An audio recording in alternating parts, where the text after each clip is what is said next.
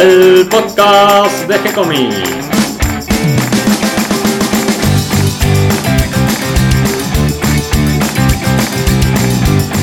Muy bienvenidos a un nuevo episodio de G-Comics, el podcast donde hablamos de todas las técnicas necesarias para realizar un cómic, cómo dibujar un manga y todo el conocimiento requerido para dibujar esa historieta que tenemos dando vuelta en la cabeza. Mi nombre es Gonzalo García y mi intención y la de todos los que hacemos G-Comics es colaborar con aquellos que estén interesados en avanzar, en progresar, en mejorar en su formación como dibujante de cómics. Y hoy cumplimos otra semana de G-Comics y me acompaña Catalina. ¿Cómo estás, Cata?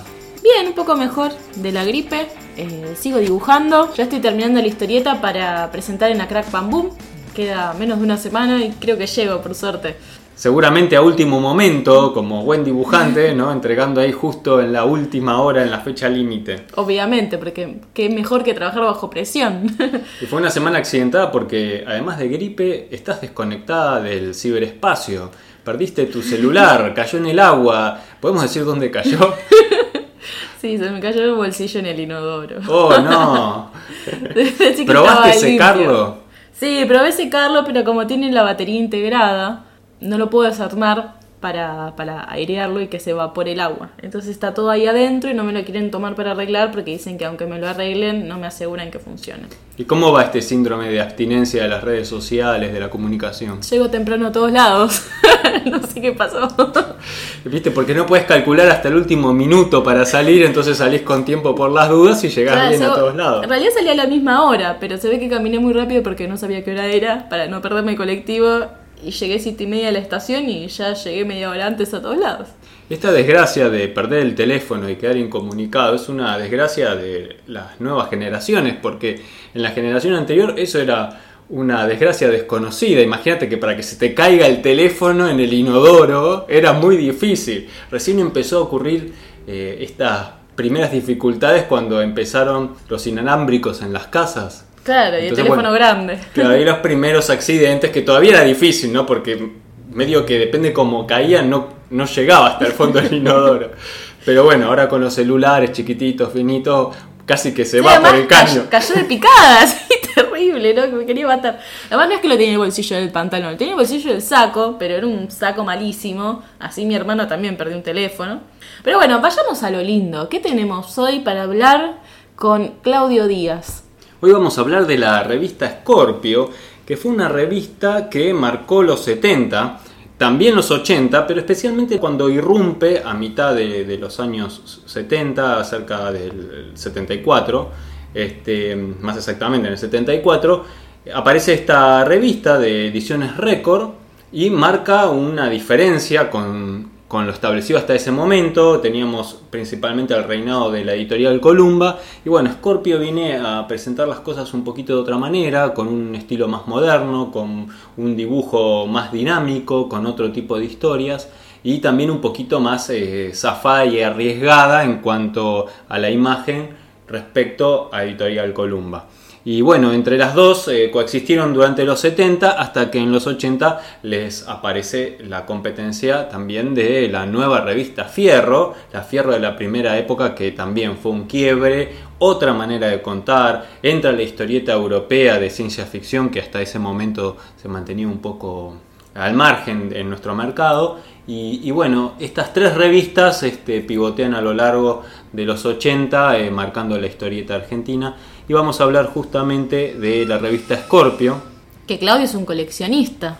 Sí, de a poco a lo largo de su vida fue juntando los distintos números, muchos se los compró directamente en el kiosco y alguno que le faltaba lo fue consiguiendo, pero yo tengo uno que él no tiene, que es una edición, porque además de la revista Scorpio había algunas ediciones extra que, que eran como ediciones satélites de la Scorpio y entre estas eh, publicaciones estaba la Scorpio Plus. Eh, bueno, yo tengo la número 2 que Claudio no la tiene, así que bueno, vamos a ver si negociamos ahí.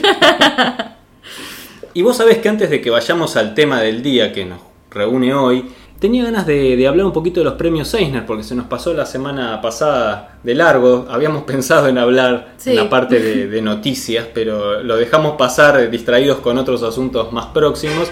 Y, y lo que quería decir de los premios Eisner, que son estos premios eh, que se da en Norteamérica a los principales títulos como para fomentar la industria editorial de la- del cómic en Estados Unidos, E inclusive webcomics también ahora. Sí, también están premiados los webcomics y que se entregan en la Comic Con de San Diego estos premios. Llama la atención eh, cómo se destacan las mujeres, porque la historieta más premiada es Monstres de Marjorie Liu y Sana Takeda, eh, dos chicas eh, pisando fuerte que ganaron como mejor serie, como mejor serie para adolescentes. Eh, Liu ganó como mejor escritora y Takeda además como mejor, ah, mejor eh, colorista y mejor artista de, de portada. Un montón de premios. Pero también eh, fue premiada Emile Ferris con su libro My Favorite Things is Monsters, o sea, los monstruos también fueron los premiados en estos Eisner. Eh, ella ganó como mejor artista integral, o sea, como escritora y dibujante, también como mejor color y como eh, mejor eh, álbum gráfico. Y tenemos algunos premios eh, dentro de los Eisner, algunos premiados nacionales ¿Cómo quién? como Liniers por su publicación de Buenas noches Planeta, que en Estados Unidos se publicó como Good Night Planet, algo así, que son relatos de, de Liniers en su estilo de siempre, ¿no? pintados así a mano, en acuarela, esos dibujos eh, con onda retro que a mí me gustan tanto, como de los años 30 Sí. y ganó en la categoría de lectores tempranos o digamos primeros lectores, lectores hasta 8 años de edad. Yo creo que los dibujos y las historias de Liniers son para todas las edades, pero es verdad que lo puedes leer desde pequeño y, y tiene esa característica de que es un humor para todas las edades, ¿no es cierto? Sí. Empezás de chiquito y lo seguís leyendo, como Mafalda. Exactamente. Y también otro premiado nacional es Pablo Túnica por eh, su trabajo en las tortugas ninjas.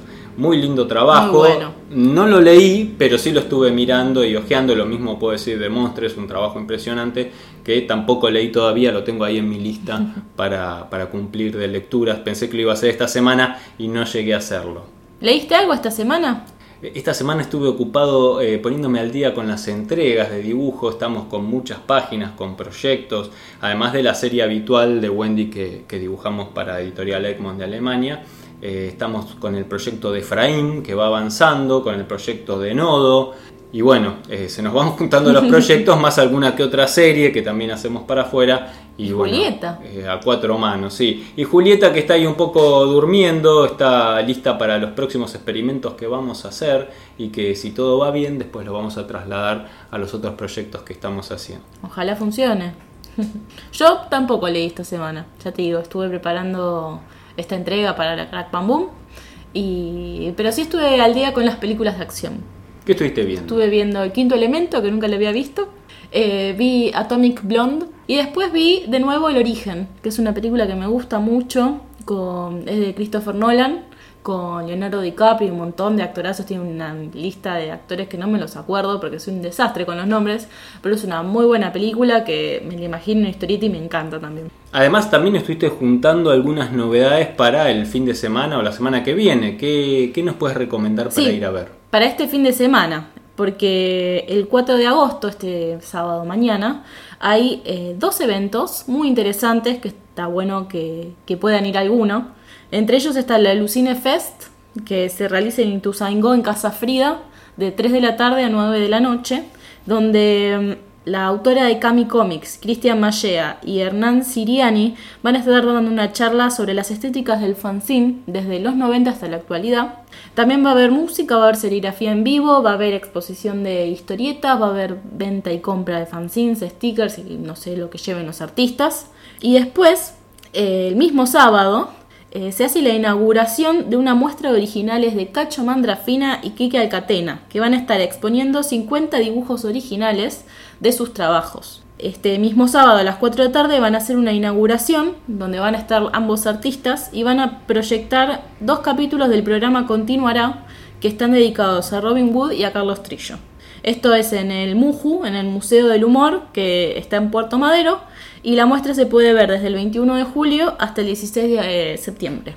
Estuvimos buscando el Museo del Humor y no encontramos página web. Tienen, digamos, como una sección dentro de la página del gobierno de Buenos Aires y que además no tiene toda la información actualizada porque justamente esta inauguración no figuraba en la página de la ciudad de Buenos Aires. Increíble, pero... Y yo creo que el Museo del Humor se merece su propia página web. Así que, ¿por qué no tratás de contactarlos, Cata, y les ofreces hacerles una página? Voy a intentarlo, pero además tienen el paseo de la historieta, donde tiene un montón de personajes con los que te puedes sacar fotos, entre ellos Mafalda, y, y, no se ve eso en ningún lado, no hay ninguna difusión acerca de ese museo que me parece que está muy bueno ir.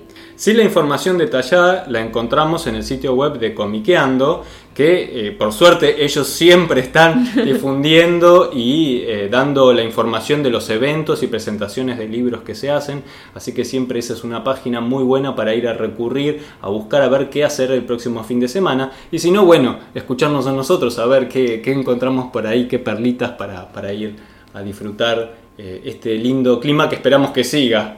por favor, parece que va a estar lindo igual el fin de semana, así que va a estar lindo para salir. Bueno, ¿y qué te parece si entonces vamos a hablar de la revista Scorpio con Claudio Díaz? Dale, los dejo. ¿Cómo estás, Claudio? Hola, ¿qué tal? ¿Cómo te va? Bien, bien, yo bien, ¿vos? Bien, hoy traes un tema muy interesante que nació de una propuesta tuya. Sí, la verdad que eh, entre las revistas que siempre me gustaron y coleccioné y por suerte guardé hasta el día de hoy se encuentra la, la revista Scorpio, una antología eh, que salió durante eh, unos 22 años eh, sin interrupciones y que lamentablemente está olvidada, en parte porque estuvo a caballo primero de, de las historietas de, Editorial Columba, que habían eh, copado los kioscos hasta el año 74, y después por la revista Fierro, que aparece allá en el 84 y es como que eh, se transforma en la vanguardia. Entonces Scorpio, al estar en el medio, no ser ni una revista tradicional eh, de las de antes, ni ser tan de vanguardia como la Fierro, eh, quedó un poco olvidada, y lo cual para mi punto de vista me parece que es inmerecido porque tiene joyas increíbles. Sí, además creo que es una revista que definió los 70 en la historieta argentina, porque Columba ya tenía su, su estilo, su trayectoria, eh, sus autores, incluso su público fiel. Y la aparición de Scorpio fue una renovación en su momento, a mediados de los 70, y eh, hace esta bisagra, este pasaje hacia una historieta más moderna, eh, más de aventuras por ahí. Sí, eh, lo que más noto, la gran diferencia que tuvo en su momento la Scorpio, es que a diferencia de Columba, que tenía unos excelentes guiones y excelentes dibujantes, no había construcción de página. Los cuadritos se montaban cuantos más cuadritos entrarán en la página mejor, por eso es que tenés páginas con 11 o 12 cuadros y con bastante texto. Cuando aparece la Scorpio, viene eh, a revolucionar la, el concepto de página de historieta en Argentina, por lo menos, porque eh, cada página está armada como para que combinen los cuadros entre sí y te muestren eh, un diseño específico que resalte algún cuadro sobre el otro, eh, que los personajes miren para dentro de la página, que la lectura visual de los negros de la página sea coherente. Hay, hay todo un estudio eh, que para los dibujantes probablemente haya sido natural, pero que no se había mostrado en una revista hasta el momento. Y la revista Scorpio además tuvo eh, varias versiones en otros países. Tiene una versión italiana que comenzó un año después que se comenzó a editar la Scorpio en Argentina y que además eh, reeditaba el material justamente que se producía para la Scorpio de Argentina. Exactamente, sí.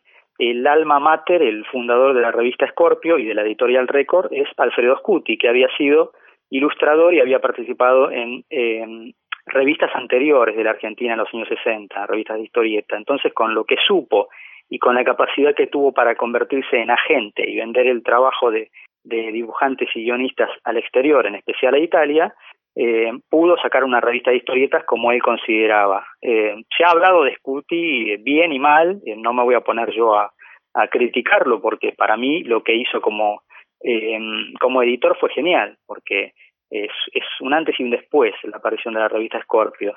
sí es cierto que Scorpio se quedaba con los derechos de publicación, eh, al, pagarle a los dibujantes, eh, les pagaba eh, los derechos por su publicación aquí y en Italia, y eh, cualquier otra republicación o salida en formato de tomo también. Pero los dibujantes en ese momento estaban de acuerdo porque se pagaba bien. En los 70, como vos bien señalabas, se pagaba muy bien al dibujante, tanto en Columba como en Record.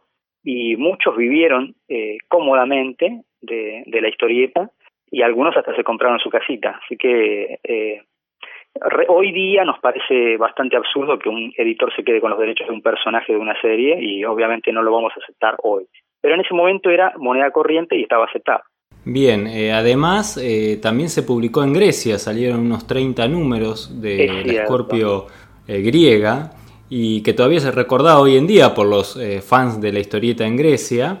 Y también hay una versión española que publicaba la editorial Edilani de la que salieron cuatro números. Al estar en manos de un agente, de Scuti, y un agente que se movía mucho para venderla, en España se publicó muchísimo material del que salió aquí, a veces en zona 84, eh, sobre todo material de, Juan Jiménez, eh, que había salido previamente en la Scorpio. También se publicó en otra revista, que no recuerdo ahora su nombre, pero que fue de la época del Destape Español, una revista que traía historietas eh, de autores argentinos y en el medio una separata con fotografías de señoritas de buen ver con escasa ropa. Estamos hablando del Destape Español. Eh, era curioso, porque a veces te podías encontrar en los cajes de revista con alguien que había traído alguna de esas revistas y, y encontrabas, por ejemplo, Bárbara o 356 metido en, una revista que no era, no era de historietas exclusivamente. Sí, y estuve observando también que la edición italiana, eh, durante una época, en vez de llevar una ilustración en la tapa, como es habitual en una revista de historietas, traía también fotos de, señoritas. Y adentro era toda una revista de historietas. Exactamente, sí, sí, sí. Bueno, eh, un gancho vendedor quizás.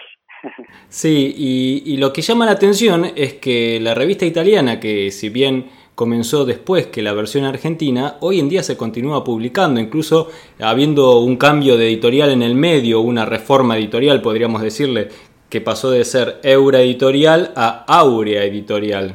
Exacto, exacto, sí, sí. La Eura Editora fue la primera, la original, la que compraba los derechos del material argentino y lo publicaba en Italia.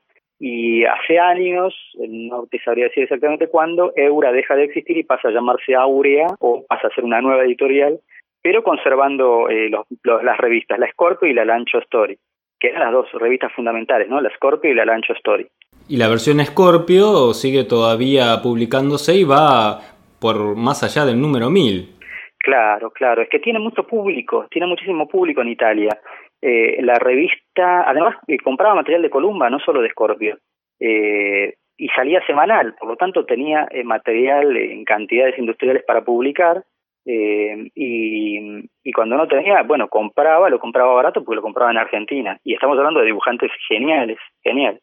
Yo te hacía la consulta justamente la periodicidad de la revista, porque la versión italiana es semanal y la revista argentina yo tenía entendida como que siempre fue mensual. Eh, así es, eso lo puedo comprobar porque tengo los ejemplares acá y me fijé y al pie de página en general donde está el índice te dice el mes en el que salió. Y el número uno dice 7 del 74 y el número 2 dice 8 y el número 3 dice 9 y así sucesivamente. Era mensual, aunque eh, solía haber un décimo tercer número anual que era un especial llamado Libro de Oro, que venía sin número y a lo mejor se, simultaneaba con alguno de los títulos de la editorial. Y a lo largo de su historia, la revista Scorpio fue teniendo variantes en su nombre o segundas versiones como la Scorpio Plus, la Scorpio Gran Color, pasó a llamarse Super Scorpio en un momento, Scorpio Extra, y además también tuvo algunas revistas hermanas eh, de la misma editorial, de Ediciones Record. Sí, ahí los nombres prestan a bastante confusión. La revista original con la que arranca Scuti con su editorial Record se llama Scorpio. A partir del número 35, que lo tengo acá también, pasa a llamarse Scorpio Color porque incorpora páginas a color. Para el 55 lo llama Scorpio Gran Color y ahí es donde empieza precisamente la historieta Bárbara, que es una locura de Sanoto y Barreiro, que de eso vamos a hablar después.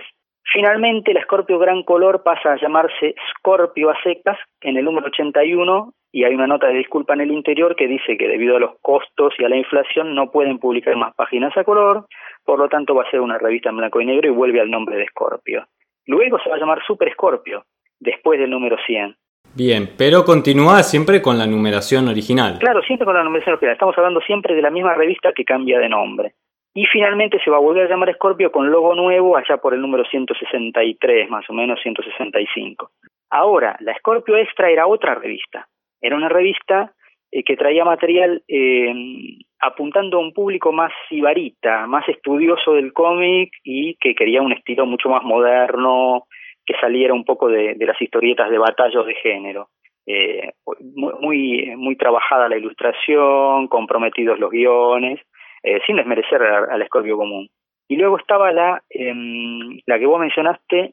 Eh, Scorpio Plus. La Scorpio Plus, exactamente, que llegó a tener tapas de fraseta, de Fran Fraseta. Sí, y que venía toda a color. Todas las historietas eran a color. Sí, exactamente, exactamente. Y traía muchas notas muy importantes sobre lo, cómo se movía. Bueno, eso lo tuvo siempre. Te digo que la Scorpio desde, desde el número uno, desde el número dos, perdón, tuvo un correo de lectores, que era algo increíble en una revista de historietas. Vos te podías identificar con la gente que mandaba cartas. Yo era chico, tenía nueve, diez años, no mandaba cartas, pero yo eh, interpretaba lo que opinaba la gente y decía, sí, tiene razón, este dibujante es bueno, no, este no, este...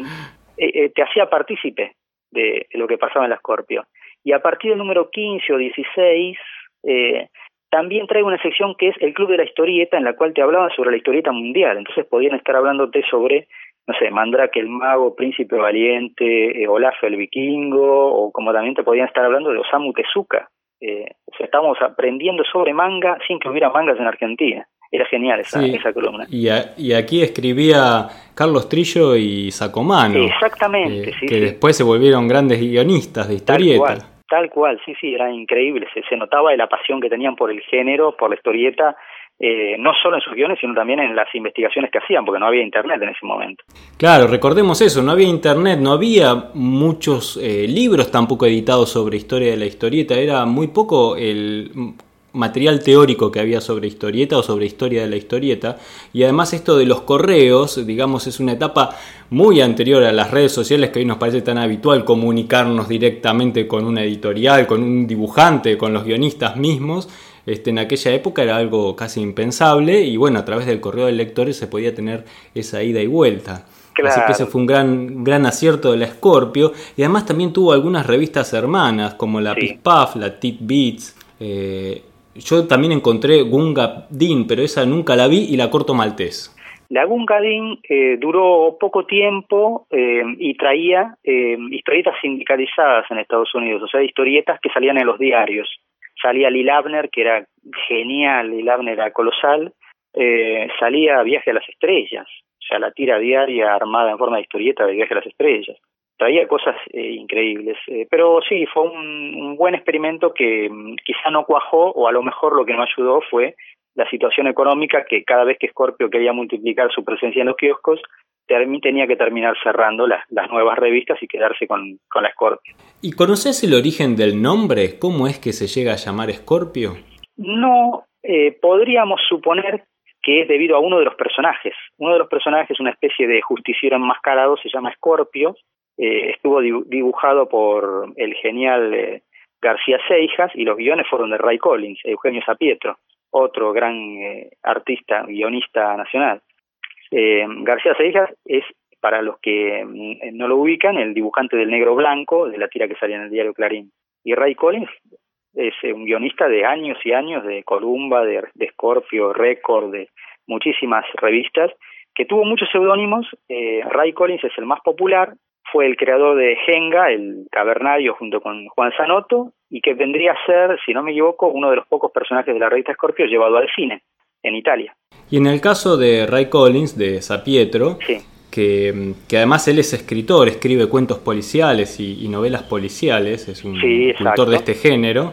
Eh, en el caso de la revista Scorpio, un poco a la manera de lo que hizo Robin Wood eh, con la editorial Columba, él al comienzo es prácticamente el guionista de la Scorpio, con sus diferentes seudónimos, incluido el de Ray Collins. Sí, es cierto. Ninguna de las historias está firmada como Sapietro, porque supongo que reservaba su nombre para las novelas y los cuentos. Pero sí, las historietas, mira, en el primer número ya tenemos tres, tres firmadas por Ray Collins, que son El Cobra, con Arturo de Castillo, una del oeste. Arturo de Castillo era el mejor dibujante de historietas del oeste de la época. Sí, un dibujante maravilloso. Sí, pero increíble, sí, sí. Eh, perdón que pasaba de largo, por no hablar de, Arturo del Castillo, era para no eh, perderme en, el detalle, porque a mí me pasa muy fácil.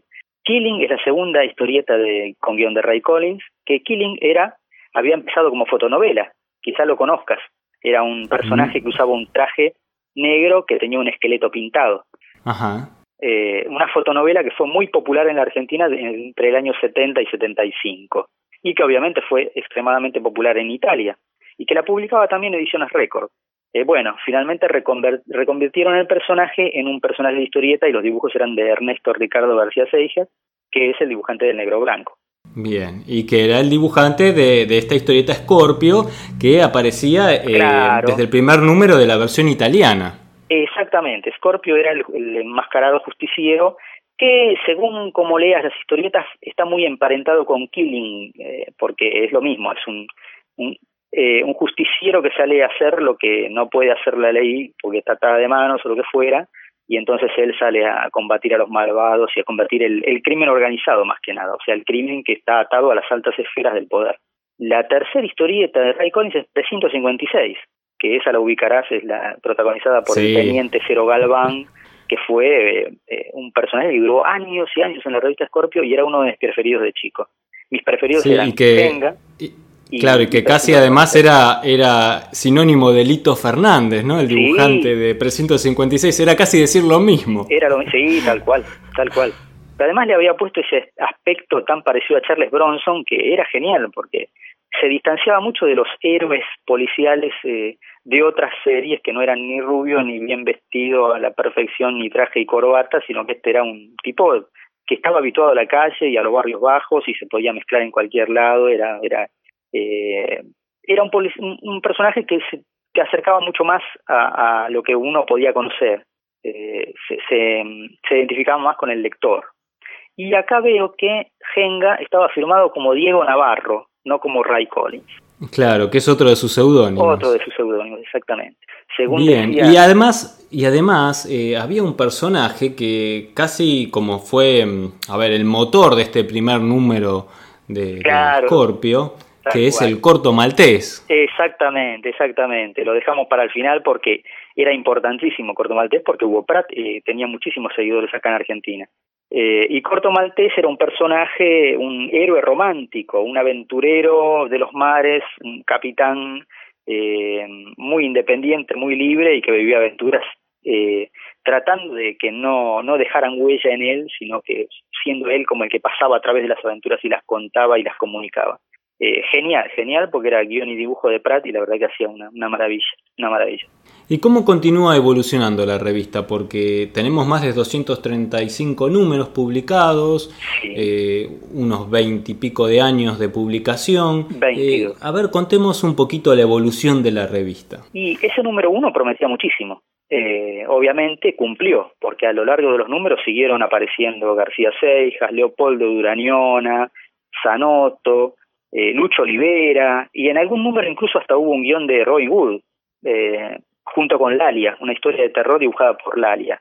Que Lalia va a volver a aparecer luego con Necrodamus a partir del número 16 de la revista Scorpio. Sí, gran, gran historieta de, de vampiros, eh, con un blanco y negro de este manejo de contrastes que venía de la escuela de, de Alberto Brexio.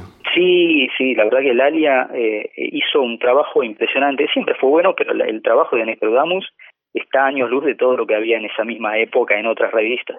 Eh, el guion era de Oestergel, y como los guiones de Oestergel están contados siempre por el acompañante del, del protagonista, que en este caso era Gore, una especie de ayudante feo y contrahecho, jorobado, con un ojo enorme, eh, que tenía un corazón de oro para hacia, hacia Necrodamus y hacia lo que él llamaba la princesita, que era el cadáver de una princesa que él cuidaba porque era enterrador en un cementerio medieval.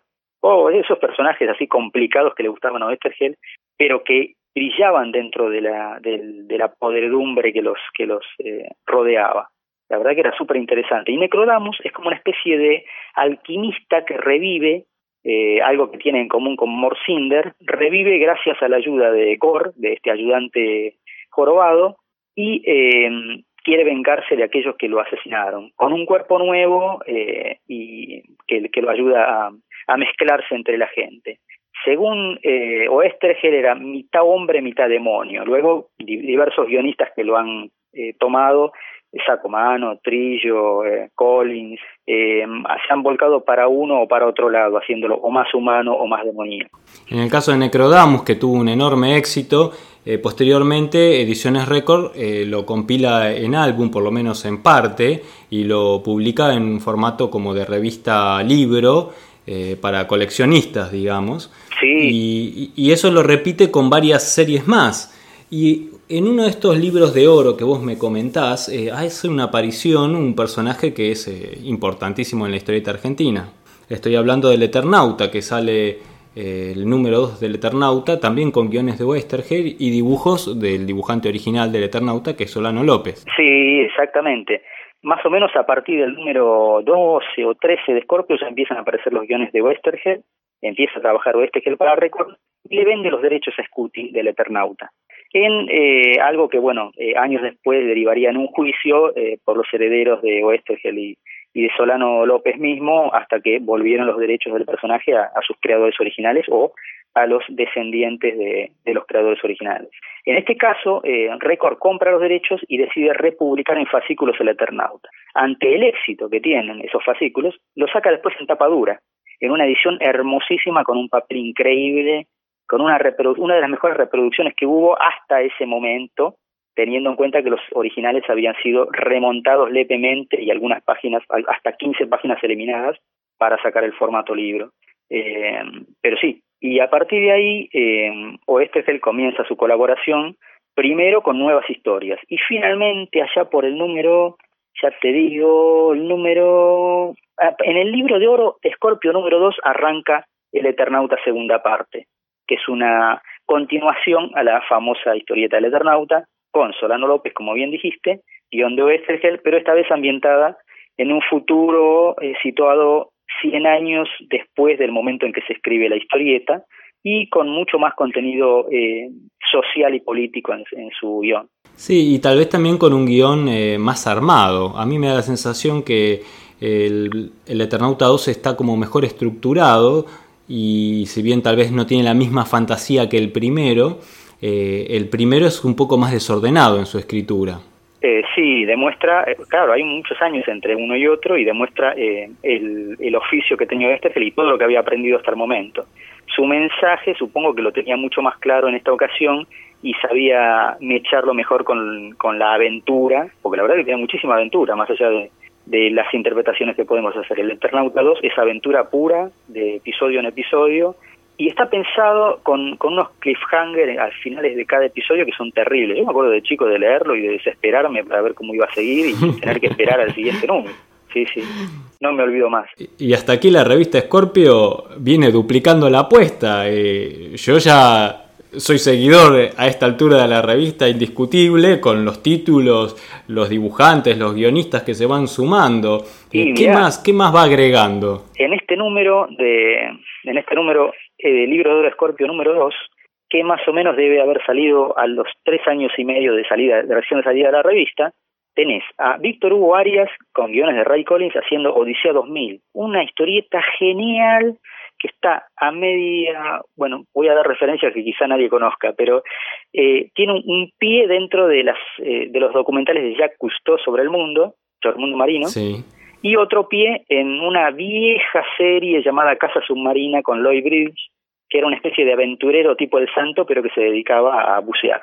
Eh, sí, son referencias que yo solo recuerdo, pero bueno, eh, lo que tiene es eso, tenemos un capitán de barco que se llama Odisea 2000, al cual lo contrata una escritora de muchísimo dinero que quiere escribir eh, aventuras, novelas de aventuras, y entonces lo hace llevarla por el mundo, eh, y en el cual viven aventuras así, eh, que son de policiales, de misterio, de tesoros enterrados, de bucaneros, piratas, eh, modernos y cosas por el estilo, eh, y que además tiene unos personajes muy definidos y que siempre hay como una especie de relación amor-odio entre esta escritora y el capitán y un triángulo amoroso con una eh, chica que también es parte de la tripulación, que es una nativa de la Polinesia, muy hermosa. Bueno, tiene todos los condimentos para triunfar. La verdad que era una de las historietas que yo de chico más disfrutaba también.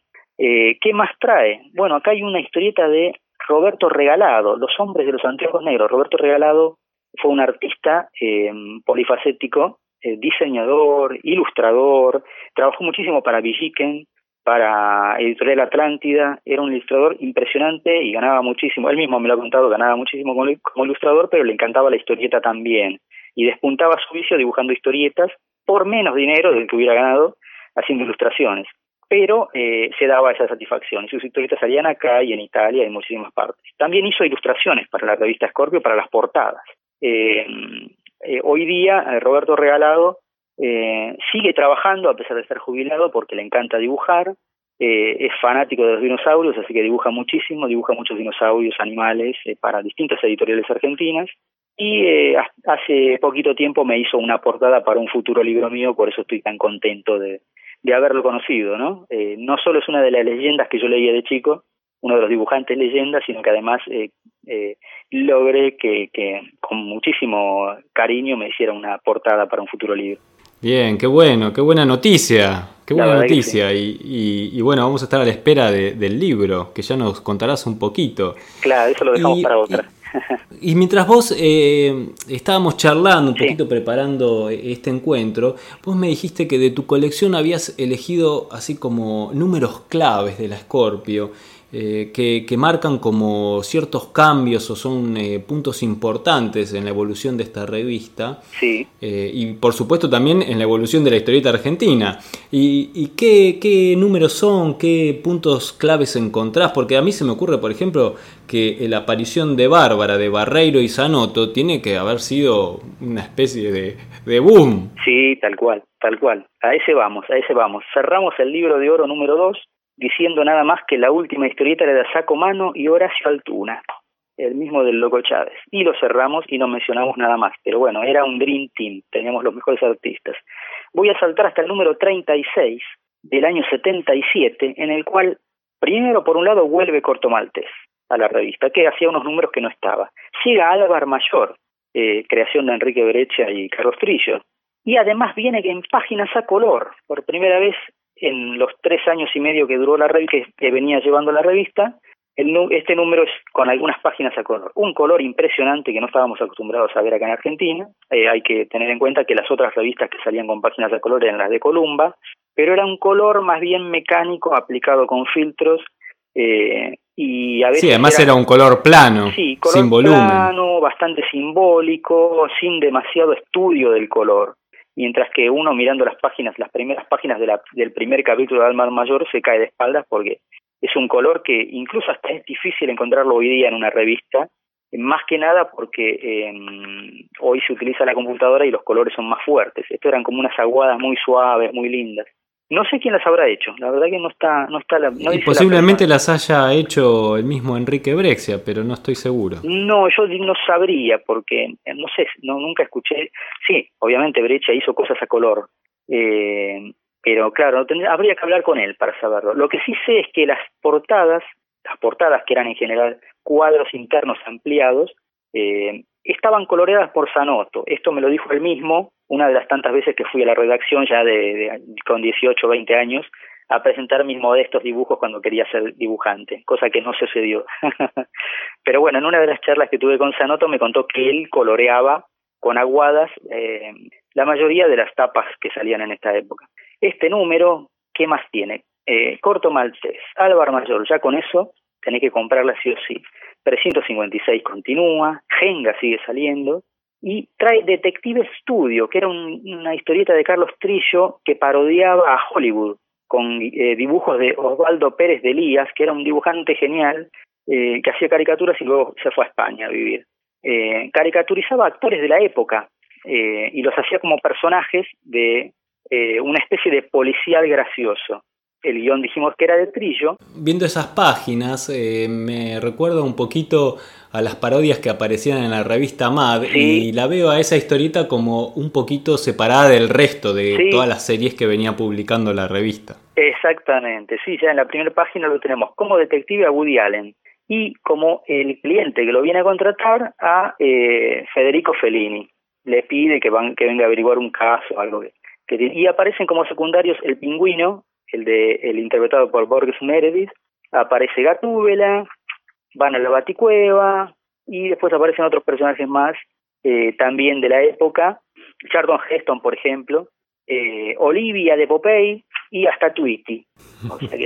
y la verdad que el guion era muy bueno. No lo quiero contar, eh, porque por ahí alguien lo consigue y lo puede leer.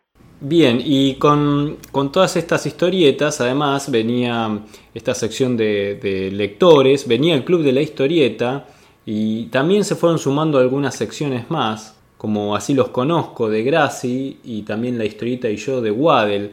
Eh, después, más adelante, mucho más adelante, aparece también Megacomics con Andrés y Diego Acorsi. Sí, para eso ya tendríamos que esperar muchísimo tiempo más. Eso fue a partir del número 160 más o menos de la revista. Bien, bien.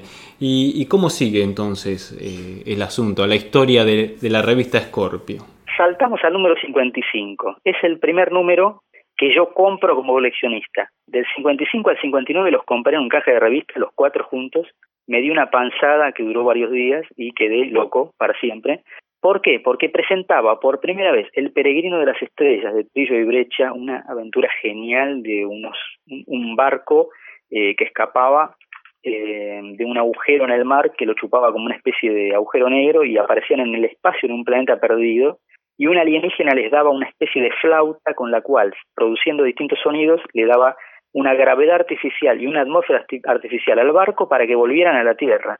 Si eso no te vuela la cabeza, no te lo vuela nada.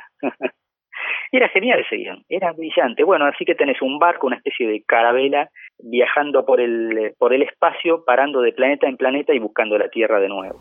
Qué bueno, qué buenas historias y, qué buenos dibujantes también. Eh. O sea, la combinación es ideal y no baja el nivel. No, no, eh, eh, Sigue redoblando la, la, apuesta y sigue evolucionando esta revista que para mí, sin ninguna duda, marca los 70 en la historieta argentina. Sí, y además acá empieza Bárbara en este número de Barreiro y Sanoto. Con razón, entonces te diste una panzada. ¿Qué te eh, parece? una historia mejor que la otra. Una mejor que la otra. También empezó El Pequeño Rey, con guion de Carlos Trillo y Enrique García Seijas. Y Tanganita, una historieta que también me gustó mucho en su momento, dibujada por Víctor Hugo Arias, con guion de Carlos Albiac. Y sigue 356, por supuesto, de Ray Collins y Fernández. Bien.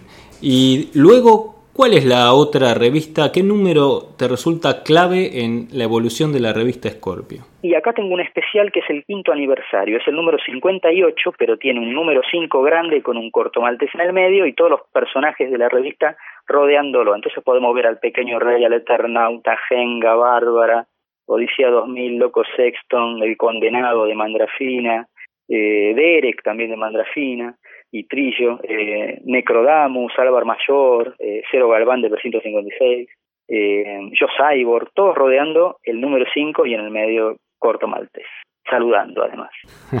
ya estaba creando un universo prácticamente. Sí, sí, seguimos con páginas en color, unas aguadas hermosísimas, eh, más capítulos del Peregrino de las Estrellas, gran historieta, Loco Sexton que vuelve con un guion de Westregel, si bien Oeste ya estaba desaparecido para estas épocas, seguramente tenían todavía guiones eh, sin publicar, que a lo mejor habían salido en Italia. Eh, Corto Maltés Fábula de Venecia, tenemos El hombre de azul de Carlos Trillo y Alberto Breccia, o sea que también ya tenemos cada vez mejores, o sea, si había que traer más dibujantes, elegían a los... Acá tenemos una historieta hecha directamente a color por Alberto Breccia, impresionante. Tenemos Wolf de Esteban Maroto. Esteban Maroto es un dibujante español brillante, brillante, era muy querido por Sanoto, Sanoto lo, le, gustaba mucho, por mí también, obviamente, cuando yo leía las historietas que salían de, en las revistas de terror de Esteban Maroto me volvía loco. Hoy día me doy cuenta que quizás los guiones no eran tan buenos, pero el dibujo de Esteban Maroto, la composición de página que tenía, el erotismo que exudaban sus páginas y sus personajes, sobre todo los femeninos, que eran una locura absoluta, eh, lo hace pasar al, gran al gran cielo de los de los mejores astros del cómic mundial. Incluso leí algunas historietas con guiones propios de Maroto, eh, muy buenos guiones, también dentro de los fantásticos, cercanos al horror. Y también encontré eh, algunos libros de literatura de texto de Conan, ilustrados por Maroto. Exacto, es cierto, sí, sí, sí. Maroto hizo ilustraciones interiores para los libros de, de Lancer Books de, Estados Unidos. A lo mejor los viste en castellano. Eh, no, no, no, vi en, inglés. Ah, en inglés, en inglés. Sí, entonces lo hizo para el mercado americano. Bien, eh, la verdad que es eh, un equipazo el que armaron en, Ediciones Record con la revista Scorpio. Sí. Y, todo esto además en una época difícil para la Argentina, porque estamos hablando que es eh, plena dictadura militar. Exactamente, sí. Como vos hiciste ahí al pasar, dijiste y marcaste la desaparición de Oestergel. eran épocas difíciles para ser un artista, un creador y también para poder trabajar con libertad.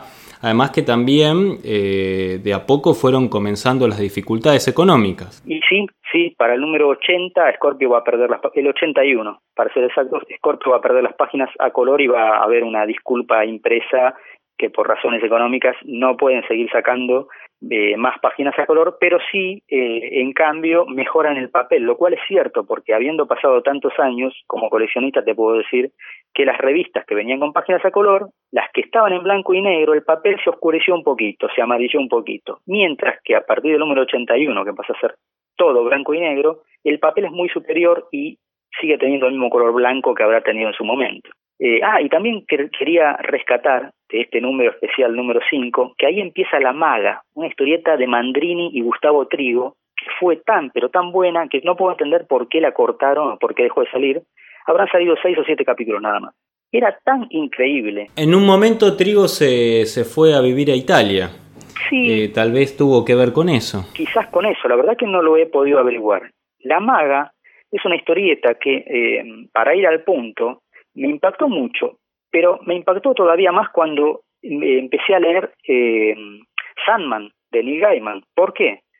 Porque tenía el mismo clima, el mismo tratamiento de personajes, esa misma profundidad poética. Es increíble la cantidad de, puntos en común que tienen, tanto la maga como Sandman, incluso hasta el, el cuervo que habla, que en el caso de la maga se llama Poe. Es un cuervo que acompaña a la maga, que primero medio como que la gasta, que la, no le cree y después termina creyendo todo lo que pasa alrededor. Es genial, es una historia absolutamente genial y es una pena que no se haya reeditado y que no se haya seguido jamás. Guión de Sí, y en el caso de, Trigo, que es un, gran dibujante, sí, sí, eh, que incluso también fue clave para la aparición de otros dibujantes, como es el caso de Saichan, que nosotros tenemos publicado en la página de G-Comics, las historietas de Bronx. Bueno, eh, él continúa en la historieta y se termina de formar como dibujante de historieta trabajando junto a Gustavo Trigo. Ah, mira, no lo tenía ese dato. Sí, sí, trabajó muchos años en el estudio. Claro. Y bueno, este fue clave para que él eh, sea un, un, dibujante de historietas. Este, eh, así que sí, eh, Trigo un dibujante impresionante, pero por aquella época él en un momento se va a vivir a, Italia y es posible que por eso se haya cortado la maga. Voy a consultarlo justamente con Saichan a ver si él sabe. Preguntarle, preguntarle y decirle que por lo menos alguien se acuerda de la historieta La Maga. Es genial, es increíble, es increíble. Miro ahora las páginas porque la tengo acá adelante y no se puede creer. Eh, la, el, el lenguaje cinematográfico que tiene, la composición de páginas, la superposición de cuadros y el tema, el tema que mezcla terror con sobrenatural, pero con la misma poesía que, que puedes encontrar en Sandman. Y además aparece la muerte como personaje, otro punto en común con Sandman. Tiene también algún mínimo homenaje a Morsinder, pero yo pienso que por sí misma se, se, se mantiene y debería uno recordarla. Y con eso cerramos el número porque si no se nos va a ir la tarde hablando de la escorpión. yo me copo y sigo y sigo y sigo. ¿Cómo continúa entonces? ¿Cuál es el siguiente número clave de la revista Scorpio? Bueno, habíamos hablado de que la revista, los artistas tenían complicado eh, publicar guiones o dibujar libremente durante una dictadura, lo cual es cierto, pero como la Scorpio es una revista de aventuras, eh, no es una historieta combativa de por sí, ni, ni, ni estaba en contra de nada en ese momento, eh, digamos, eh, que fuera explícito. Pero sí es cierto que guionistas como Carlos Trillo, Sacomano y otros eh, dejaban eh, deslizar mensajes y el propio editor, eh, Scuti, eh, recuperaba guiones de Oestergel para volverlos a publicar. Así que la presencia de Oestergel sigue estando en la revista, eh, sigue como, es como si dijéramos que siguen levantando su nombre, incluso poniéndole en portada, eh, como una especie de protesta eh, sin, sin ser protesta por la desaparición y por, por lo que estaba ocurriendo ¿no? en, el, en el país en ese momento. Por eso en este número, en el 63, tenemos la aparición de Galak Master, una historieta con guion de y dibujos de Oswald. Oswald, el creador de Sonoman. Eh, la verdad, una historieta de ciencia ficción genial, con humor, con, con suspenso, con grandes personajes como nos tenía acostumbrado Westergel. Sí, e incluso los dibujantes también eh, le hacían zigzag a la censura. Porque estoy pensando, por ejemplo, en el caso de Sanoto con la historieta de Bárbara o los guiones de Barreiro, ¿no? Que eh, si bien de una manera más indirecta tocaban a veces temas conflictivos o mostraban escenas que para la censura de la época eh, no sé del todo bien todavía cómo, cómo es que lograban pasar eh, ese, esa tijera y, publicarse sin problemas. Pasaban, pienso yo, porque era una revista de aventuras. Siempre fue una revista de género. O sea, tenía historietas del oeste, de ciencia ficción, de fantasía, de terror, policial, Segunda Guerra Mundial, eh, vikingos, lo que quieras.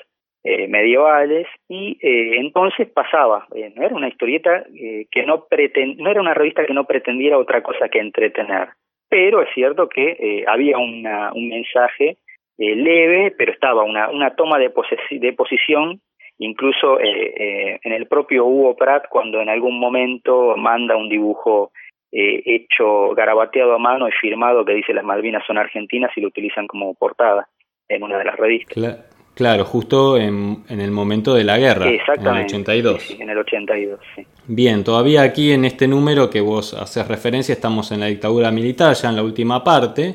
¿Y qué ocurre entonces con, con la revista? Bueno, sigue Bárbara eh, robando tapas, porque todas las tapas la ponían, sigue el Eternauta, pero esta vez vuelve el Eternauta, acá hay una... No sé si opinar o no, porque no hace falta, en realidad lo voy a decir como es.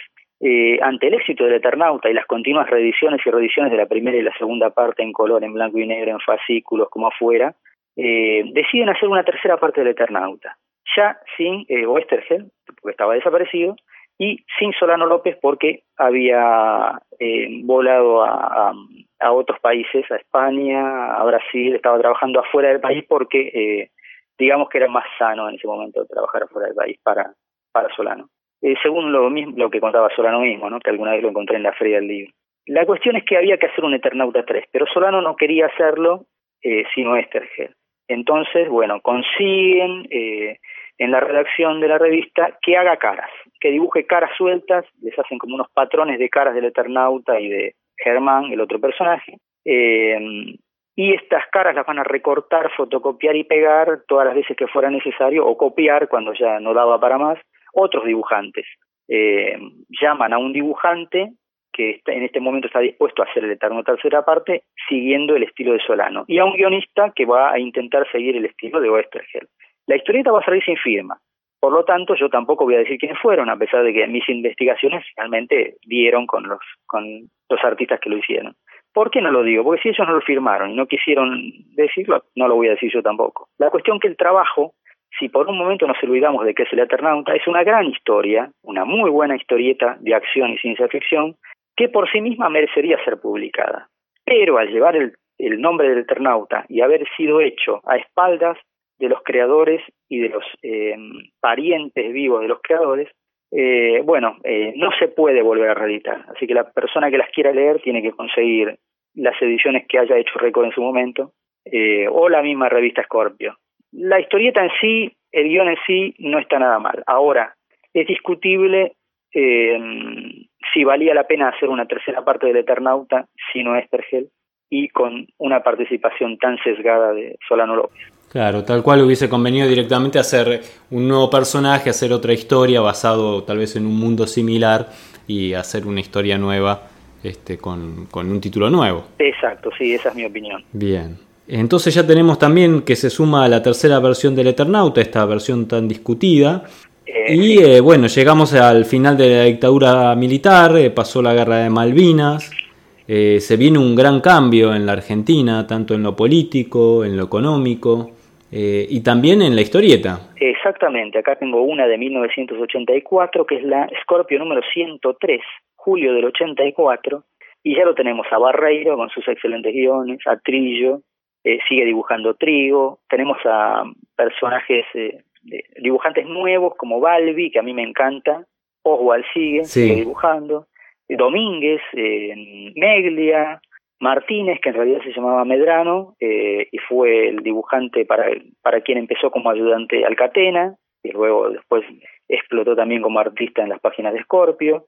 Seguimos teniendo a Enrique Brecha, a Víctor Uarias, a Arturo del Castillo y a Alberto Brecha, que por suerte dibujaba historietas unitarias, en general unitarias o cortas como fue Viajero de Gris, allá por el número 90 de Scorpio. Eh, sí, seguimos teniendo Dream Teams increíbles.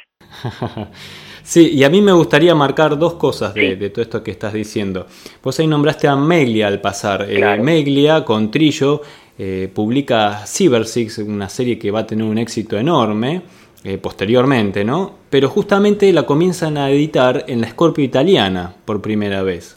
Sí, y además, tal vez gracias a la Scorpio, esto no, no, no lo sé, pero sí sé que eh, tanto Masitelli como Alcatena, eh, Masitelli con sus guiones empieza a aportar eh, historias a la, a la revista Scorpio y Alcatena con sus dibujos y ahí se termina armando una dupla genial cuando se encuentran ellos dos y empiezan a hacer este historietas Masitelli y Alcatena. Sí, es una dupla increíble, increíble y si tenemos que dar crédito a lo que decía Barreiro, fue él el que, el que insistió para que los presentaran y empezaran a trabajar juntos.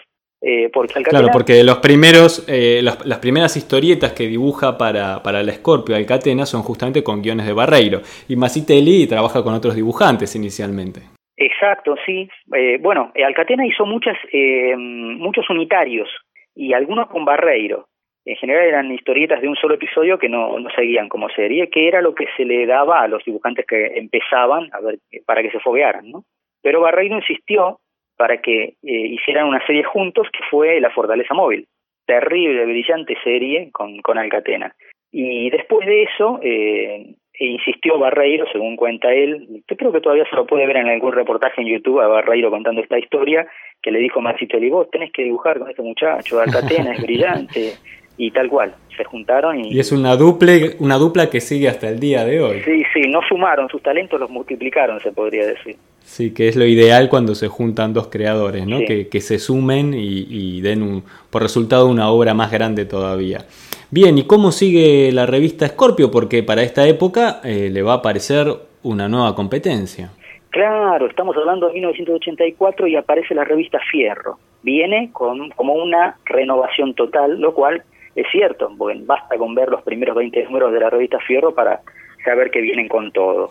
Después, sí, ya con ver el primer número y ver la, tapa de, de Kikoni o Chichoni, eh, que ya rompe todo, ¿no? Todo lo conocido que, que, había hasta ese momento en portadas de historieta, por lo menos en, en nuestro mercado, en la República Argentina, fue como un quiebre. Y, además el contenido eh, donde aparecen este, los dibujos, por ejemplo, de Moebius y aparece toda esta nueva línea de la historieta europea que se había mantenido marginal en nuestro medio y que no era muy conocido. Claro, tal cual, sí, sí, aparecen, bueno, aparece em, algunos artistas que ya habían estado en Scorpio como Balcarce. Emilio Balcarce fue guionista eh, de episodios independientes, unitarios, que después iba a hacer em, series en la revista Fierro, en los primeros números.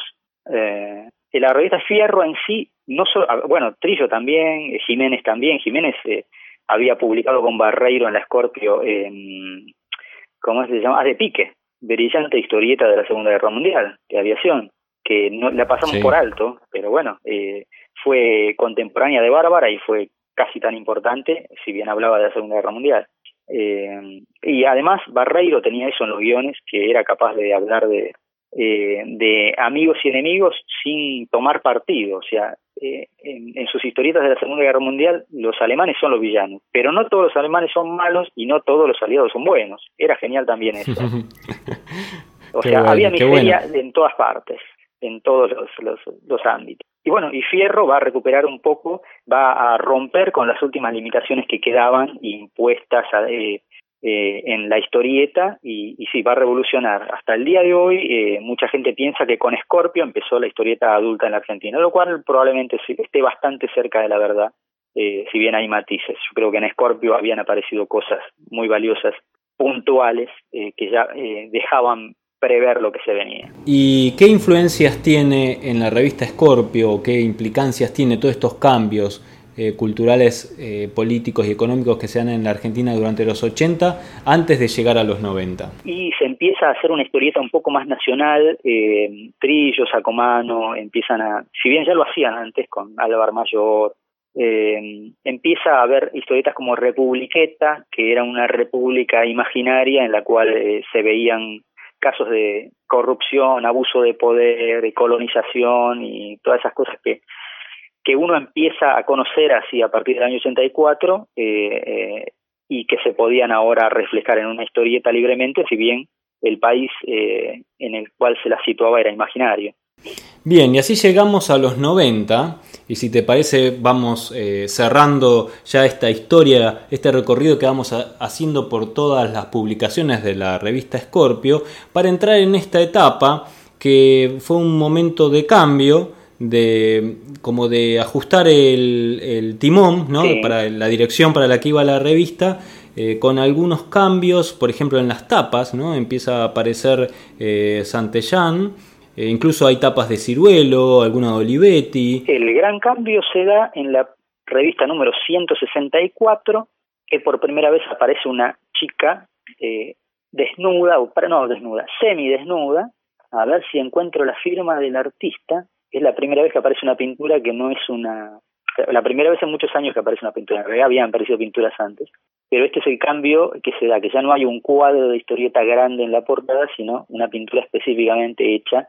Enrique Zambrana, la primera pintura de una chica con un arco y flecha, eh, un carcaj y una especie de cinto y una tanga y bueno, y nada más, como una especie de guerrera amazona, eh, que ya preanuncia el cambio. Y para el número siguiente, el cambio ya es, es un hecho. La portada es de Ariel Olivetti, con también una chica pulposa un poquito más tapada, una especie de enano verdugo con una hacha ensangrentada y bueno, y, hecha específicamente como portada sin que tenga que ver con el contenido de, la, de alguna de las historietas.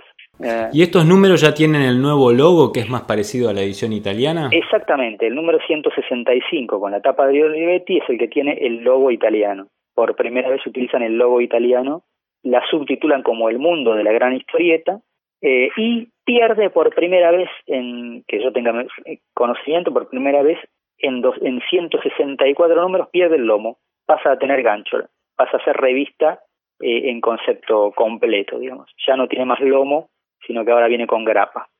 El material interior sigue siendo buenísimo, empiezan a aparecer eh, algunos artistas del under o, o de los fanzines con bastante buen nivel, como por ejemplo, mm, en este caso Mariano D'Angelo, eh, acá creo que también está el Niño Rodríguez, cuando todavía firmaba como Javier Rodríguez, eh, a ver, número 165 de Scorpio, eh, ya el correo de la historieta y las notas pasan a estar a cargo de Andrés Acorsi, con lo cual vemos un giro, la información ya no es de la historieta mundial, sino más bien apuntando un poco más a lo que es la historieta americana y al superhéroe, no exclusivamente, ¿no?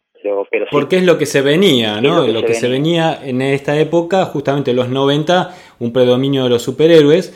Y aparece en acción Andrés Acorsi, que es un histórico dentro del mundo de la historieta y que, que, es un especialista tanto en el género de superhéroes como en la historieta en general y que es el culpable, por llamarlo de alguna manera, responsable de la, de la revista Comiqueando y del sitio web Comiqueando. Sí, sí, sí, hay que sacarse el sombrero ante el trabajo periodístico que hizo, que es enorme, y además esa revista salía cuando no había internet, cuando era muy difícil encontrar la información.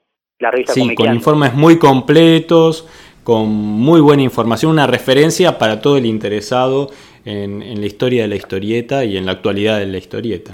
Sí, tal cual. Y acá tengo el número 167 con tapa de Ariel Olivetti también, con una chica pulposa, una alienígena con una espada en la mano. Y en el correo de lectores, porque para esta época yo ya trabajaba y me compraba las revistas en el kiosco y no buceando en los canjes de revista como hacía antes, porque cuando uno no trabaja, cuando uno es adolescente, no tiene el mismo dinero para para sus vicios. Entonces, nada, bueno, pero a partir de este momento que yo ya trabajaba, empiezo a comprar la revista en los kioscos y por primera vez mando una carta. Así que el número 167 tiene una carta mía. Aparece Claudio Díaz. Claro. y una carta de Qué mi bueno. hermana Romina, que nos publicaron en el mismo número los dos, Mira qué bueno. opinando sobre los cambios que se venían y yo aceptaba los cambios, acá estoy leyendo mis párrafos muchos años después y veo que estoy de acuerdo con los cambios, que eh, es genial porque acá estoy alabando los guiones de Slavich, que recién empezaba, o, por lo menos no recién empezaba, pero recién se hacía conocido, alabando el imperio y los harapos de Slavich y Merici, Canon, la historieta Canon, y tirándole unos palos a Barreiro, que le digo, ¿cómo Mirá puede ser un gran guionista como Barreiro haga penitenciario donde la ciencia ficción es superflua? Claro, yo estaba enojado porque, porque era un penitenciario femenino y la única excusa era mostrar cuerpos femeninos, que no, o sea, no sé por qué me quejaba de algo así. Creo que estaba haciendo eh, eh, femi- prefeminismo, reclamando que la tapen un poco y que pongan un poco más de ciencia ficción. Eh, no, que la tapen, pero digamos que, que no se basen solo en los cuerpos femeninos para hacer historietas. Claro. No, ya me parece que lo que debía estar apareciendo era tu beta de escritor, donde te preocupaba muchísimo el contenido de la historia. es muy probable. Encima, la remato con esto que hoy día me, creo que me daría latigazos, que dice, se salva la serie porque la dibuja Sanoto. Les di con todo, pobre, pobre Barreiro.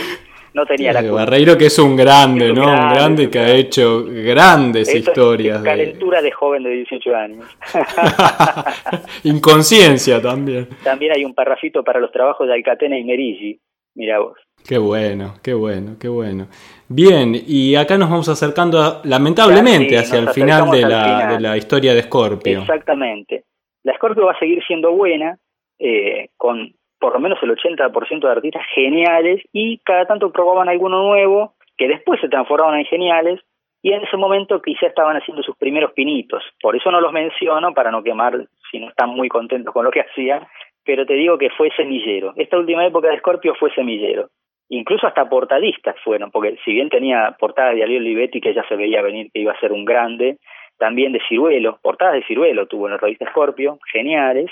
Eh, por esta época también sacaban suplementos, porque acá veo la publicidad. Sacaban suplementos recopilando Bárbara, Álvaro Mayor, Genga, Tag, grandes historietas que habían publicado en la revista en forma de álbum. Uh, las de Alcatena también las republicaban. Pesadillas, El Mago, La Fortaleza Pero un cambio que se ve en esta última parte es que empiezan a abundar las historias unitarias Sí. y se van perdiendo un poco las series. Se y las eso va marcando un poco la caída de la revista. Sí, en realidad eh, yo pienso que la caída está debida a que probaban gente, lo cual está perfecto, y quizá eh, esos unitarios eh, no mostraban todo lo que podía hacer el artista. Y hay otra cosa más que nos estamos que no es culpa de la revista. La situación económica era terrible, había una hiperinflación, eh, la gente ya no podía comprar la revista y ya no se le podía pagar a los artistas. Por eso es que empiezan a desaparecer algunos grandes que habían estado siempre como Sanoto, ya no dibuja. Hay que esperar hasta que vuelva en Crónicas del Tiempo Medio, con guion de, de Balcarce. Eh, y, y, en- y se ve que la plata alcanzaba lo que alcanzaba y quizás los grandes dibujantes ya no publicaban y había que buscar dibujantes que estaban empezando o que habían sido ayudantes, que son geniales también, porque no solo acá demuestran lo que podían hacer, sino que luego eh, demostraron que estaban capacitados. Pero bueno, eh, la plata manda y si no hay dinero eh, no se puede hacer. Eso también se nota en el papel y en la impresión. Podés creer que años después le paso el dedo y los negros de las páginas definen todavía. Y estamos hablando de, las, de los números 200 de Scorpio, ¿eh? allá por el año 80, eh, 90 y, 95 más o menos. Bien, y ahí ya estás en los últimos números de la Sí. Scorpio, porque termina en el número 235. Exactamente, ahí termina. Eh, estaba saliendo en aquella época, bueno, acá veo que hacen una nota sobre la muerte de Arturo del Castillo, un- una pena, eh, pero bueno, le dicen el adiós a un maestro y hacen una nota sobre su vida. Estreno absoluto Crónicas del Tiempo Medio 3, también con, con Balcarce, una historieta que hace poco se republicó y se agotó. Eh, y la gente me la sigue viniendo a pedir eh, a la librería y la verdad es que no hay manera de conseguirla. Espero que la vuelvan Bien, a ese es un dato de oro para los editores, Sí, muy favor. buen dato. Crónicas del tiempo medio que la vuelvan a publicar ya. Y las de Alcatena también. Alcatena, por suerte, a, a Kike Alcatena y a Masitelli le, le republican material bastante seguido. Muchas editoriales argentinas apuestan a ello porque la verdad que es casi una apuesta segura. Eh, lo vendés. Sí, todo lo que hacen lo venden. Sí. Una maravilla. Acá vemos que despunta Leonardo Manco en sus trabajos para la Scorpio, que luego fue luego coparía el mercado americano eh, en, en Vértigo, entre otras un cosas. Un gran dibujante. Sí, un gran dibujante. Lamento que este número, uno de los últimos, tenga tan pésimo diseño de índice porque no se entiende nada, pero más o menos te digo quiénes estaban. Eh, Marcelo Pérez en la portada, Emilio Valcarce en guiones, eh, Macitel y Lucho Olivera, Arturo del Castillo, bueno, en su adiós, eh, en, en, una historieta llamada La Esclava con Eduardo Macitelli, o sea, el último trabajo que le publicaron. Eh, acá hay una de Walter Slavich, guionista, Lito Fernández, vuelve Lito Fernández, Enrique Brecha también está, Leonardo Manco, que ya lo mencionamos, y Horacio Lalias. O sea que se va con la, la frente alta la revista. Este, sí, con, sí, sí. Se van, con su estilo y manteniendo la calidad. Se van por eh, pero aún así, lamentablemente, bueno, todos los cambios que fueron surgiendo durante esa época y la dificultad económica que atravesó el país en general eh, tuvo esta consecuencia. Después hay un segundo intento, ¿no? Como de revivir la, la revista en el año 98, hacia fines de, del y en 98. Realidad, la revista se va, creo que en plena época de Carlos, o sea que ya habíamos dejado atrás la hiperinflación, pero venían muchas revistas de afuera, eso también hay que decirlo. Venían muchas revistas importadas muy baratas todos los kioscos tenían la revista CIMOC, todos los kioscos tenían la zona 84, o, o traían incluso revistas atrasadas. Los superhéroes se vendían también porque venían de España y de México. Venía, tenías los kioscos llenos de mangas que venían traducidos en España, de superhéroes que venían traducidos de México y de historietas adultas, incluso álbumes de historieta europeos de norma editorial, y tenías los kioscos llenos. No solo las librerías de cómics que eran especializadas, eso sería entendible, sino también los kioscos de diarios y revistas. Así que la vida para el Escorpio era difícil, así todo hay que señalar que sobrevivió a la Fierro, pues la Fierro cerró antes.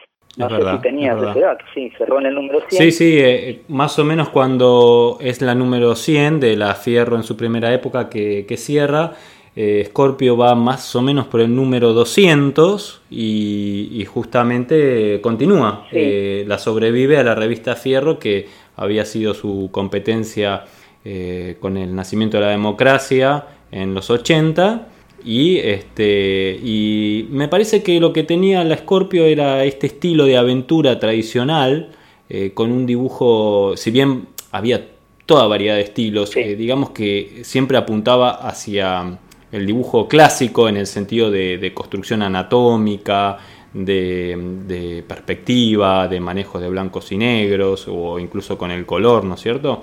Eh, no era una revista Claro. eh, tan experimental, digamos, eh, como por ahí fue la Fierro. En su última época sí, ya tuvo dibujantes que hacían caricatura o que hacían un, como que venían del under y por lo tanto tenían una soltura y una, un aprendizaje distinto. Pero es cierto que no alcanzó a revertir. Eh, pero bueno, tampoco le alcanzó la fierro, o sea que sí o sí tenemos que caer en que no era la falta de renovación, el exceso de renovación o lo que fuera, sino la, el exceso de competencia y, y los costos altos que tenía la impresión en Argentina, Sí, básicamente. además también se va a Columba en esta época, también cierra Columba, o sea, nos quedamos eh, sin ninguna de Sí. las tres grandes editoriales de historieta que había en Argentina y eh, bueno, solo quedan los, los intentos aislados y de autoedición y, y bueno, estos cambios de mercado que va viendo, porque además también el kiosco deja de ser ese lugar importante donde comprar la historieta y pasa a ser la librería especializada, la comiquería, que además tenía una distribución mucho más restringida. Claro, claro. Hoy día el kiosco ha vuelto a ser el lugar donde comprar historietas, pero el formato es distinto. Ya no funciona la revista de antología de varios autores, sino que funciona la revista de género, eh, la revista, perdón, el álbum de género. Vos al kiosco vas a hoy y te compras o bien un álbum de superhéroes, del que quieras, porque está lleno de álbumes de superhéroes, en general en tapadura, a todo color, o te compras un manga, que los mangas también son de género, eh, porque tenés mangas de terror, de ciencia ficción, de fantasía, romántico, lo que fuera. Sí, además vos vas y comprás un título determinado. Exacto, a eso Eh, yo quiero tal personaje, un poco, un poco lo que estuvo haciendo hacia el final eh, Ediciones Récord cuando republica, por ejemplo, Bárbara en álbum Claro. o Necrodamus en álbum, justamente eso, pero llevado ya a la serie. Exacto, sí, sí, exactamente, esa es la conclusión. O sea que quizás haya algo de real en que ya las antologías no funcionan, pero los kioscos están y ojalá existiera una editorial ahora o una distribuidora que tuviera interés o, ambas juntas que tuvieran interés en llevar la historieta argentina de nuevo a los kioscos. Porque lo que está faltando es la presencia local. Mangas tenemos de sobra, podemos ir a comprar mangas a cualquier kiosco. Yo vivo en un barrio, incluso me voy hasta la estación, al kiosco, y ahí tengo eh, los mangas que quiera, las revistas, los, los tomos de superhéroe que quiera, Marvel, DC, lo que fuera pero no tengo nada nacional. Claro, sí, hoy en día, eh, como vos decís, eh, uno va a un kiosco y nuevamente hay mucha historieta en los kioscos, como hace muchos años que no se ve. Claro. Eh, pero lo que ocurre es que aparece en esta otra mm, versión, en este otro formato, que ya no es antología y además es todo historieta extranjera, japonesa o norteamericana y muy, muy poco de historieta argentina, porque solo se puede encontrar algunos intentos así solitarios y eh, también, eh, bueno, la serie de la republicación de Nippur. Claro, tenés razón. La y en algunos kioscos, eh, esta tercera época, este relanzamiento que vamos a ver cómo resulta de la revista Fierro, que sería el único caso de antología que todavía queda en los kioscos de, es Argentina. Es cierto, es cierto, con una periodicidad un poquito más, más amplia, creo que cada dos o tres meses está saliendo. Sí, cada tres meses. Cada tres meses, sí, exacto. Así que bueno, hicimos un lindo recorrido por la revista Scorpio que creo que, que se lo merecía, ¿no es cierto? Em, con, con, todos estos títulos, estos personajes, estos guionistas, estos dibujantes, un equipazo, como decíamos. Han quedado mm. muchísimos y además, Sí, sí, creo que hay, hay, que hacer un listado larguísimo porque son más de 20 años de historieta, de publicación mensual ininterrumpida, más todos los extras, eh, creo que más allá de las eh, discusiones que puede haber sobre ciertas eh, formas que tomen los editores, no podemos quitarle mérito a la revista en sí y a todos los que participaron de una o de otra manera en la publicación de una revista tan grandiosa como la Scorpio. Así que bueno, va nuestro homenaje para todos estos dibujantes, guionistas, ¿por qué no también editores y lectores que, que han eh, mantenido vivo eh, la historieta y renovándola en los años 70 eh, con nuevas formas, con nuevos tipos de historias, con nuevas maneras de contar a través de una página dibujada. Sí, tal cual. Te agradezco muchísimo, Claudio, por todo este tiempo y este homenaje que, nos ayudas a, a compartir entre todos a la revista Scorpio y sus creadores. No sé si querés agregar alguna cosita más. Eh, no, espero haber estado a la altura y haber podido eh, eh, ponderar la revista como se merece. Yo tengo la colección, no digamos completa, porque tengo algunos huecos, sobre todo en la última época, pero he tratado de, de, mantenerla en buen estado, completita, por lo menos los 150 primeros números, porque me parece que es una revista valiosa y, y, que de la cual no se habla, no se habla, se habla poco. Eh, ha quedado un poquito tapada, como dijimos al principio, pero me parece que, que es un mérito haber estado 22 años en los kioscos eh, y haber sido siempre, eh, haber tenido siempre esa voluntad de mejorar y superar eh, y probar y además escuchar a los lectores. Si hay algo fundamental es que fue la primera revista de historieta argentina con correo de lectores, con opinión de los lectores y que además la publicaban, porque he estado releyendo algunas columnas y realmente cuando les daban palos los publicaban y cuando les tiraban flores también los publicaban. Eh, espero que eh, para los que no la hayan leído jamás, que busquen algún número, eh, que lo que poniéndose un poco en época lo disfruten y, los que los tengan, bueno, que los cuiden y que los relean porque hay, hay joyas, hay, hay muchísimas joyas que no han vuelto a ser reeditadas jamás.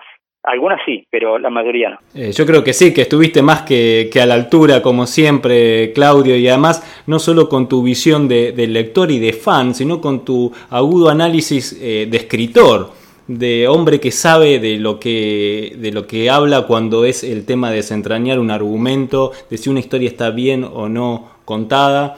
Y, bueno, vamos a quedar a la espera también de este libro que, que nos anunciaste y que nos creas el misterio de tu próximo libro, de qué tratará, eh, con, con, la tapa de regalado. Así que bueno, vamos a estar, vamos a estar esperando eh, este nuevo número que ya nos vas a contar. Y, y bueno, a ver qué, qué temas nos traes para el nuevo encuentro que hagamos donde vamos a hablar de, historieta argentina o europea o el tema que, a vos te apasione. Bueno, gracias, gracias a vos por los halagos, por hablar tan bien de mí. Eh, en realidad hablo más como fan que otra cosa. Eh, lo que habla mucho también, el chico que fui que leía esas revistas y, que todavía se comunica a través de mí, no lo tengo eh, olvidado. Eh, así que bueno, espero que les haya servido. Queda la invitación a todos entonces, a, los que no conocen, a los de la nueva generación y no conocen esta gran revista, a buscar, a buscar también los títulos que se han publicado por separado, como Bárbara, como Necrodamus, grandes historias con grandes dibujantes, y a los que sí la conocieron, a los que sí la disfrutaron, bueno, que este encuentro que hicimos, esta charla con Claudio Díaz, sirva para recordar y remontarnos a ese momento en que leíamos apasionados volviendo corriendo del kiosco con el nuevo ejemplar de la Scorpio. Bueno. Muchas gracias, Claudio. Bueno, gracias a vos, ¿eh? Gracias. Un gran abrazo. Igualmente. Espero que toda esta información les resulte útil e interesante y que hayan disfrutado esta charla con Claudio Díaz.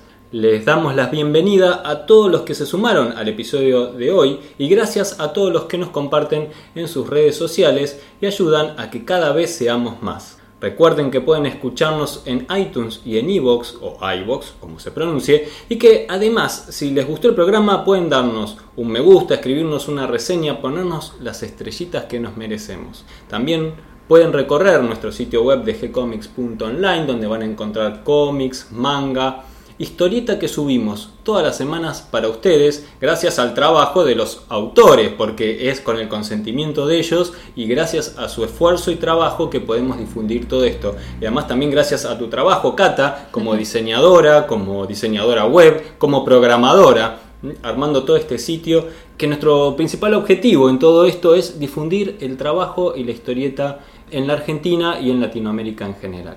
Así que bueno, los invitamos a todos. Tenemos historias como El sonido de la noche de Ujiro Nana, tenemos tiras cómicas de Alberto Saichan llamadas D y D Sociedad Anónima, también tenemos Down de Felipe o Feli White que nos va a además sorprender con algún trabajo nuevo, ya se van a ir enterando.